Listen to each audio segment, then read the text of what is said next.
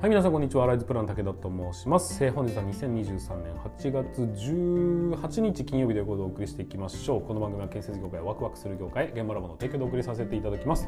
ということで本日もスタートしていきますが皆さんいかがお過ごしでしょうか？えーお盆が明けまして金曜日が過ぎて北海道県北海道県はですね、うんと今日から僕ら子供たちは出校 出校じゃないな出勤？違うなえっ、と進学じゃなくて学校に行きました。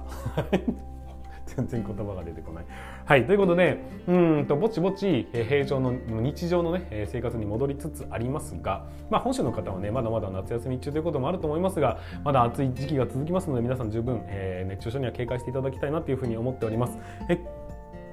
うん、今日は、えー、と午前午後ともに研修を行っていきましたが午後はですねうんと研修は行ってたんですただうんと現場ラボアカデミーの、えー、といつも僕の、えーなんていうの？対談形式でこうたまに放送させていただいている M さんという方が実際に会社に来ていただきまして僕がね後半戦3時間ぐらい、えーと研修を行っている様をずっと横で見るというそんな、え事件が起きておりました。まあでもね別に緊張することもなく、まあ、ちょっと若干緊張しましたね最初ね。だけど緊張そんなに緊張することもなく、えーきちんと進めさせていただくことができましたしああこうやって研研修って行うんだねっていうことを、まあ、どうやら勉強、えー学ぶことべきことがあったようでそれはそれでよかったなっていうふうに思っております。本当に3時間ずっといると思わなかったんでびっくりしたんですけど でもね、えーとお互い持ちつ持たれつで僕ができることの中で皆さんがまだできないことを学べることがあるんであればどんどん持ってってほしいですし逆に何か気づくことがあれば僕にもねどんどん教えてほしいなっていうふうに思ったというところでございます、えー学びというのはね持ちつ持たれつ学んだら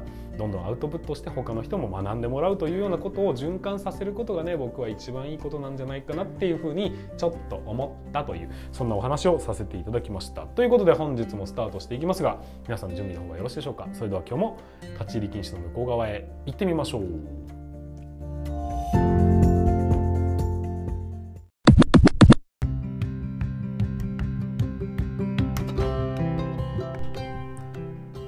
皆さんこんにちは。ライズプラン武田と申します。本日は2023年8月18日金曜日ということでお送りしていきましょう。この番組は建設業界をワクワクする業界へ、現場のものを提供でお送りさせていただきます。ということで、えー、と本日の本題に進めていきますが、今日の本題は何かと言いますと、え効率化の順番ということでね、少しお話をさせていただきたいと思います。ぜひ最後までお付き合いいただければというふうに思っております。えー、とまあ事の発端は何かって、えー、とコメントが入ってましてですね、あの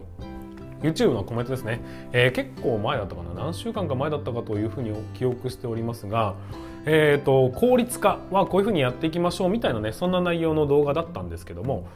その時にうんとこんなコメントが入ってたんです、まあ、ちょっと詳細な内容ではなくてざっくりお話しさせていただきますが、えー、と効率化効率化といろんなツールを導入するのがいいが結局助かってるのは時短ができてるのは事務員だけじゃねえかみたいなそんな感じのね、えー、と内容のコメントが入っておりました。うーんなるほどねというふうに感じている部分はあったんですがまあそうだな、えーまあ話の話というかまあ気持ちはわからんでもないなっていうふうに感じたのがその時の印象だったんですよ。で、えー、と先日ですね、うん、と僕の運営している現場ラボアカデミーの方で、えーちょっとねそのなそのような感じの内容のコメントが来たんでちょっと読み上げさせていただきますが、えー、とデジタル化で事務作業が効率の効率が上がり事務員さんの需要が少なくなってきたので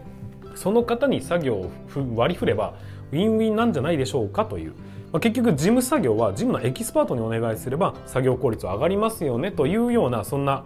内容だったわけです。僕これを聞いて見てですね、まあ、読んでですねあなるほどねというふうに感じたんですが、まあ、ここでこ僕が今回お話ししたいのは何かっていうと,、えー、と効率化を行っていく順番の話になります。確かにうんと現場の効率化を進めるってやっぱり人海戦術が基本になっていて、まあね、目新しいロボットみたいなものが出てくるわけじゃありませんから現場で実際に行ううんと作業としてはやっぱ効率化ってなかなか難しいよねと、まあ、だから僕の場合はその事務作業っていうところをね徹底的に効率化していこうぜというようなものだったりあとはね移動時間とかそういう無駄な時間はね極力排除していきましょうというようなそんな効率化を進めていこうぜというのがね僕からのメッセージだったわけです。ところがですねうんと今回非常に確かになというふうに感じたのは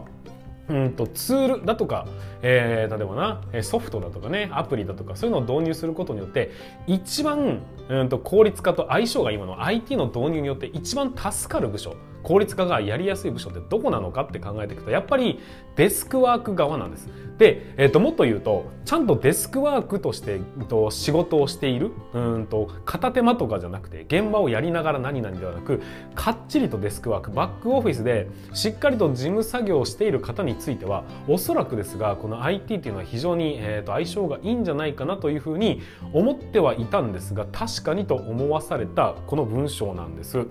うんと事務員さんの、まあそのね、現場の、うん、と作業員さん作業員さんって現場監督とかね、えー、作業をされる方ではなくて、えー、バックオフィスばっかり楽になりやがってというふうにちょっと思いがちなところってあるじゃないですか。そういうようなお話ってたくさん聞くんですけど結局現場の作業って減らないよねみたいなところで諦めてしまうその、えー、と考え方もわかるんですが確かにちょっと切り替えて考えていくと,、えー、と今よく言われている、えー、建設ディレクター的な中間的なポジションを取りましょうよと言っても結局ね新たなポジションを作り出すということはいろんな訓練が必要で大変な部分ってあるよねっていうのもあるんです。だったらそもそも事務員さんが先に効率化事務でねバックオフィスでバックヤードでじゃなくてバックオフィスで、えーと、後方支援をするというね、えー、そういうポジションで働いている人たちの作業効率が上がり時間が生み出せたのであればやっぱり事務は事務方の方が圧倒的にエキスパートなわけですよね。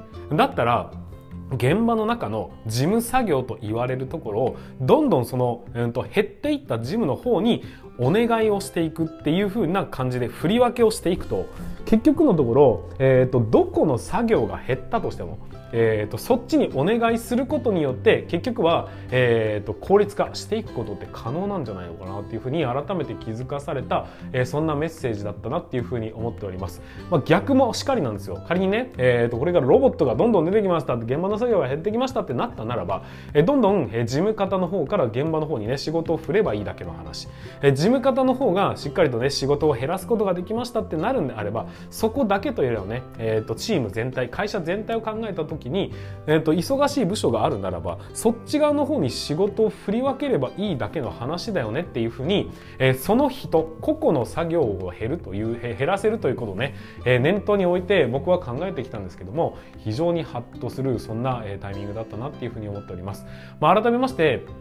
建設業というのはチーム戦なんです、まあ、チーム戦というふうに言うのも結局は現場監督だけで建物を建てることはできません。鉄筋屋さんがいたところで作業建物を建てることはできないです。いろんなところでいろんな仕事を寄ってたかって仕事をするから建物っていうのって建てることができるよね。っていうのはまあ当たり前に皆さん分かってると思うんですがその現場っていうものは本当に現場単体で動いてるのかって言われるとそんなことは決してないんです。やっぱり営業職が仕事を取ってきてでそれを積算部門が積算をして仕仕事を受注してそこから、えー、いろんな事務手続きだとかっていうことを経理だとか総務の人たちがやってくれてそこの上でそれをね、えーと、土俵を整えた上で現場管理をするために今施工管理がね、えーと、前線に出て戦っていくわけですが結局は、えーと、お金の管理だとか、えー、会社の中でね、えー、気持ちよく仕事ができるバックアッパーとして存在しているのが、えー、総務であり、うんといろんな部署なわけですよね。その部署みんなで現場を作っていくんだっていう意識がちょっと僕の中で足りなかったんじゃないかなっていうふうに反省させていただいておりますし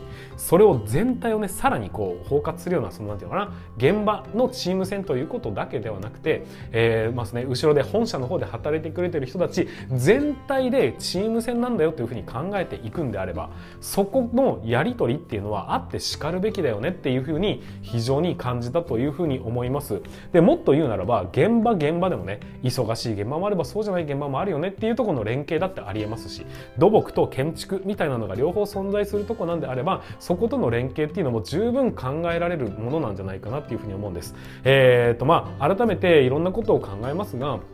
人手不足っていうのはどこの何の誰がみたいなところをフォーカスして考えていくと本当に全員が満杯な状態で作業しているというような状況っていうのはなかなか逆に言うとないんじゃないかなと。もっともっと,、えーと、振り分けるようにその仕事格差といいますか仕事量格差みたいなものが社内の中で存在してるのであれば誰か助けてあげることができる人はいないのかっていうふうに考えていくとね、まあ、昔の考え方でみんな俺ら俺らはみんなそんなことやってきたんだじゃなくて今大変にしているんであれば単純に大変そうだね手伝ってあげましょうかというようなその考え方がまあ言ってしまえばごく自然の流れだったのかもしれないというふうに思ったりするわけです。えー、と今回、えーとですねまあ、事務方ばかりが大変にじゃあ楽してんじゃねえかっていうふうに妬む気持ちも気持ちとしてはわからないでもないんだが妬むのではなく自分の事務方ばっかり楽になってんじゃねえか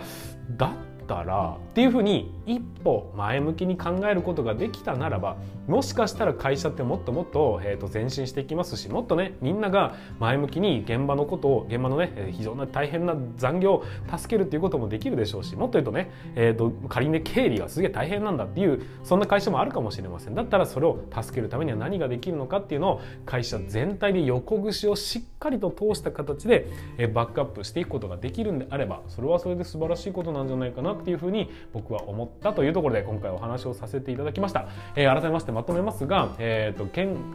建築じゃなかった現場のね、えー、効率化、えー、効率化をふうに考えるときにえーと、現場だけのことを考えてしまいがちですがそうだけではなくて、えー、現場を助けるために誰か人が必要だよね？だったら、えー、その分誰か他の人が楽になったんであればそこにね現場作業をどんどん吸収していくそんなエキスパートがいてもいいんじゃないかなっていうふうに思いました。全体で考えることにより発生する効率化というのも目を向けてみてはいかがでしょうかということで今回お話をさせていただきました。はいということで本日も最後までご視聴いただきましてありがとうございました。また次回の放送でお会いいたしましょう。それでは全国の建設業の皆様本日もご安全に。